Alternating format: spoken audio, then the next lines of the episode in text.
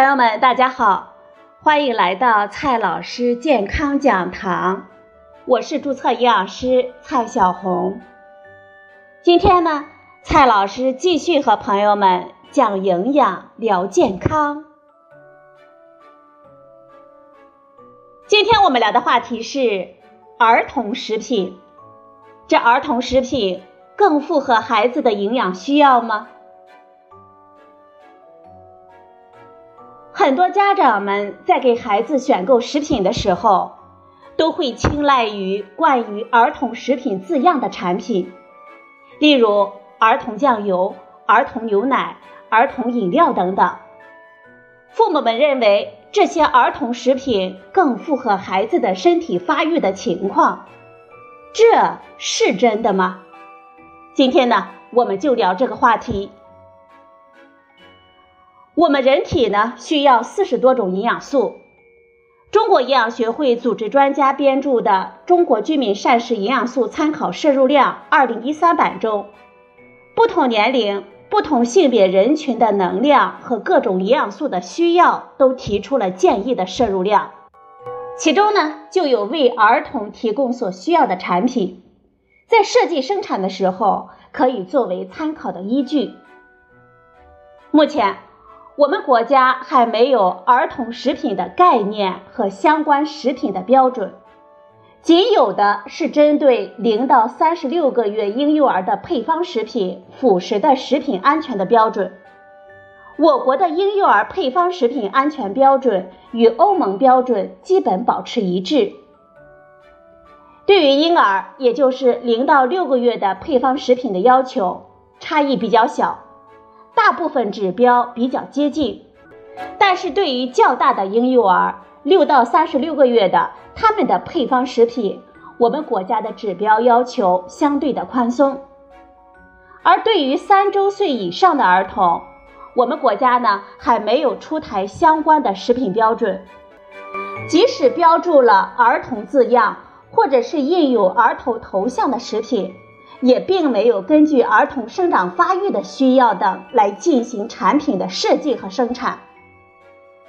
儿童食品呢，它们在成分上和成人食品没有太大的差异，通常呢只是把大包装换成了精巧的小包装，价格呢就比同类的成人食品高出了一大截。更有商家呢为了吸引儿童。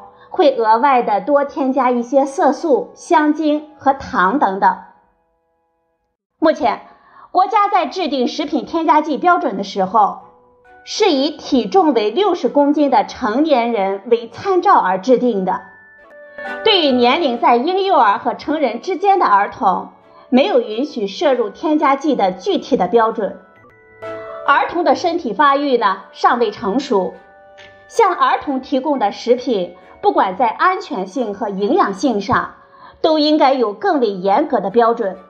因此，我们国家应该尽快的出台规定，提高标准，引导和鼓励行业企业生产和研发更多适合儿童食用的安全、营养均衡的食品。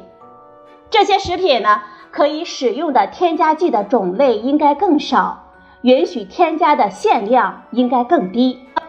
要求在真正适合儿童消费的食品或者是饮料上有醒目的标识，在产品外包装上或者是说明中写清楚成分并标注配料表，明确的标注食品的营养成分和能量值等情况，以帮助我们家长们做出正确的选择。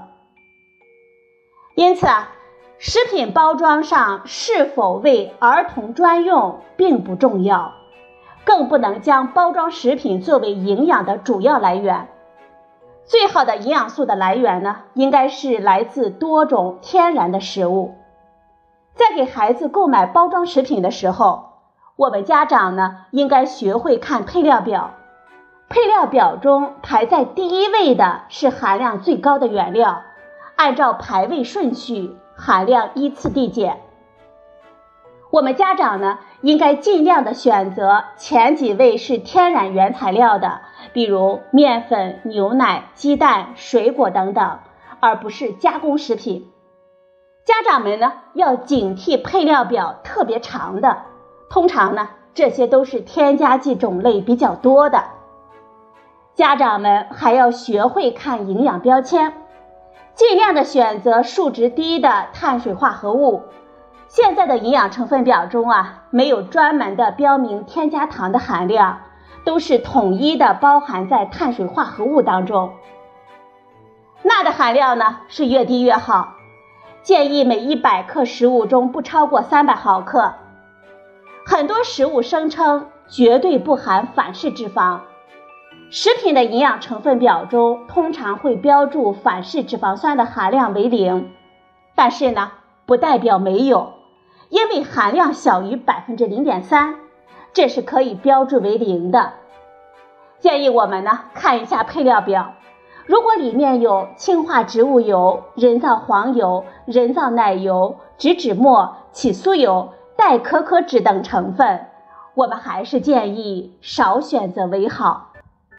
好了，家长朋友们，听了今天的介绍，你还会刻意的选择标注着儿童食品的产品吗？